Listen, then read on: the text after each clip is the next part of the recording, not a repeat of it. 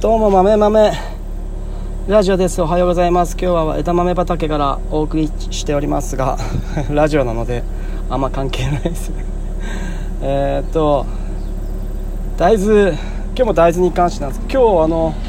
大豆枝豆の枝豆の目揃い会って言って枝豆の出荷基準をみんなで話し合うっていう、まあ、決まってるんですが今年もこういう感じでみんなで、えー、いいものを出していきましょう。膨らみはこれぐらいでみたいな感じでえー、新鮮度はこのぐらいでみたいな感じでみんなで目を揃えて、えーと、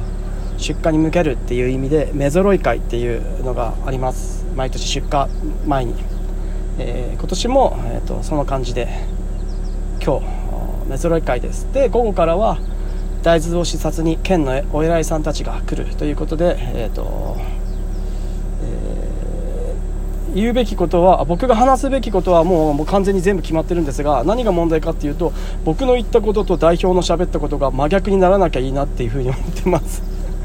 あ本当もう意見違うんでもう。でもこれ言わなきゃいけないんで僕は関係なく言うんですけどあの代表かわいそうだなっていうのがありますよね。本当に。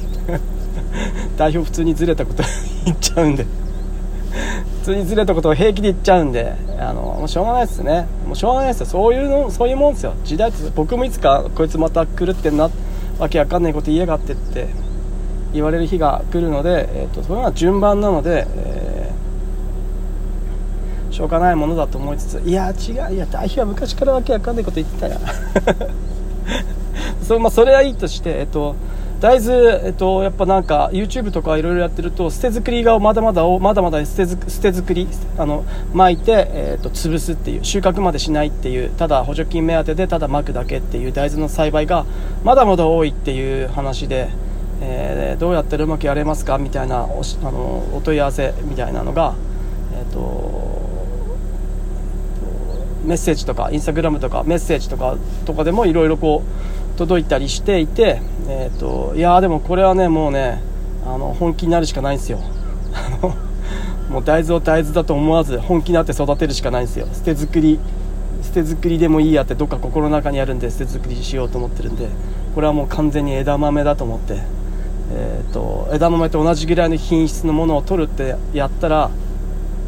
それでも枝豆ほどは絶対やらないんで人ってそんなもんす。枝豆ぐらいの力入れてやろうって気持ちで思ったところであの大豆っていう概念まだ頭の中に残ってるんでそこまでやれないです人ってそんなもんです。それでも今までよりは絶対良くなるんで良くなると人って良くなったらもっと良くしたいという欲求が湧くんで良くしなきゃいけないんですよ。これは絶対に。これ絶対なんですよ。あの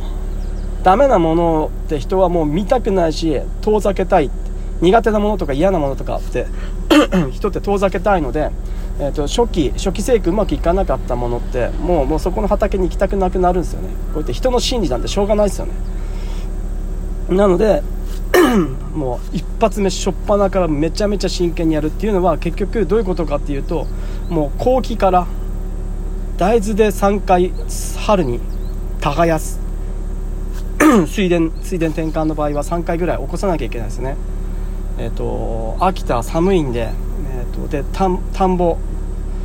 前回田んぼだったりするともうもうガッチガチに固まって水田でもう粘土質なんで、え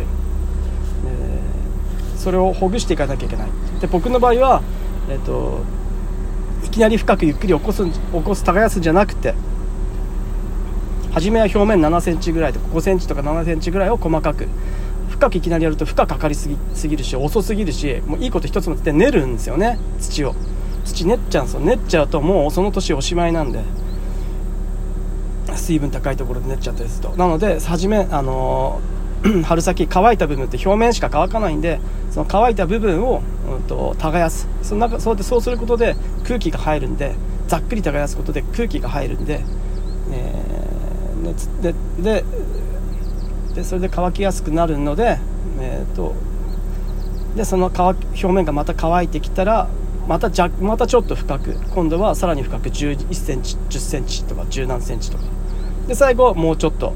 もうちょっと深く深く起こせたらもうちょっと深く耕すっていう。3段階ぐらいに深く耕していくっていうことをやってます。じゃないともうねもう負荷があまりにもかかりすぎて土は練るしでねもう大変なんですよ。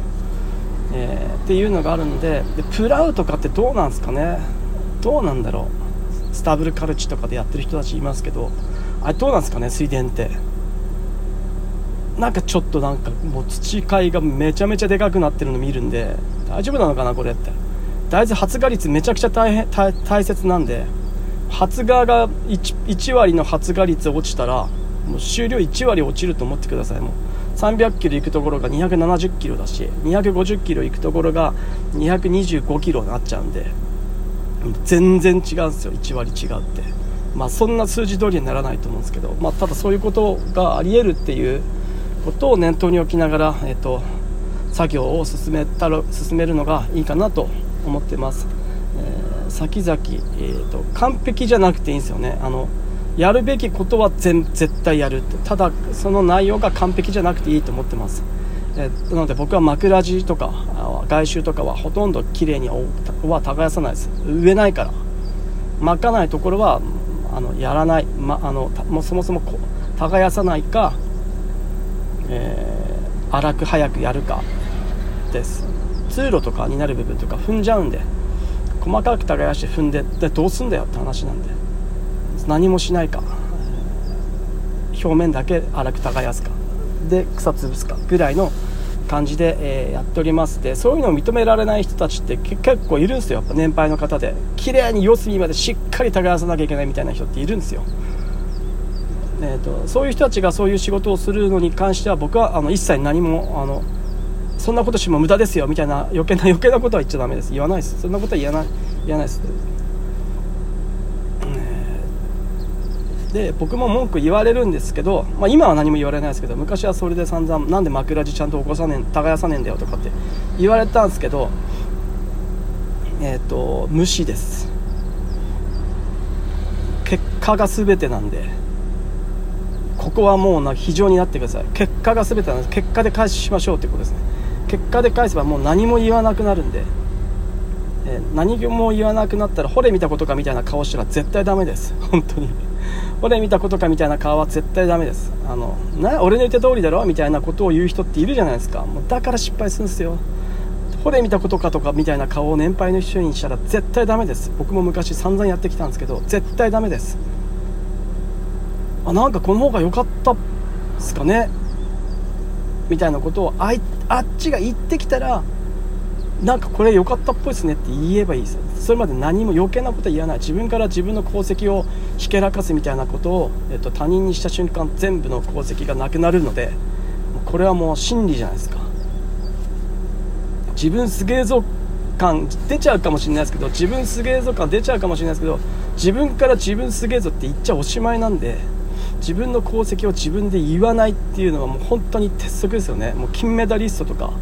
あの野球選手とかもうあれ徹底してるじゃないですか。サッカー選手とか。絶対いやファンのファンの皆様とかみんなとかチームのみん,、みんなメンバーのおかげです。サポートメンバーのおかげですみたいなことを絶対言うじゃないですか。いやいやお前のおかげだろって。もうみんな思ってるのにもかかわらず日本はそれ言っちゃダメだっていうなんかルールの社会なんでえーと、ルールは何かっていうのを把握しておけて僕なかなかこうそういうの空気読めないタイプなんでルールとか把握できなかったんでなかなか苦労して生きてきたんですけど最近はなんだ年取って分かってきましたルールが。世の中のルールが。言っちゃダメです。あのそれ。で承認欲求がそれを言いたくさせるんですよ。自分すげえだろただ言っちゃダメですね。本当に、えー、言っちゃダメです、えー、人人間は人よりも人は誰でも誰誰でも平均以上のレベルだって思い思っちゃうっていうタイプらしいので自分は平均よりも上の人間だって思いたがるっていう節があるらしいのでそういう人の性質みたいなのを理解するのはあの大事なんじゃないかなと思っております。そういうのがいっぱいありますよね。うん。そういうのいっぱいある。マシュマロ問題とかも特にそう。本当に。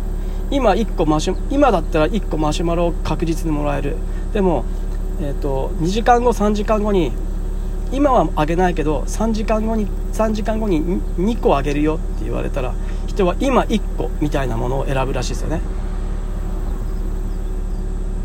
今1個もらうのと3時間とか4時間後に2個もらえるの。どっち選ぶって言ったら今1個を選ぶらしいです人って。どういうことかっていうと目先の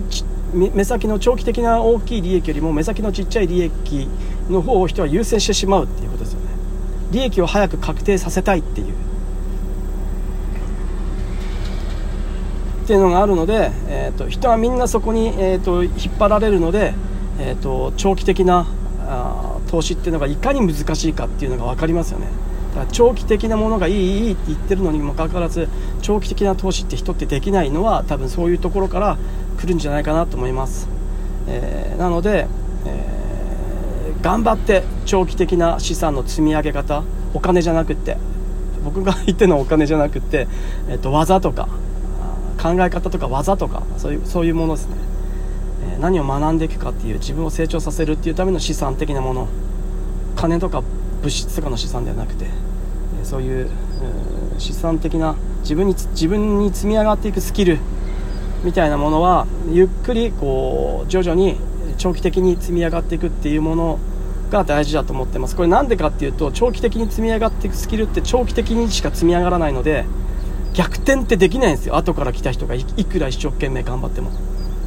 これ大きいっすよ。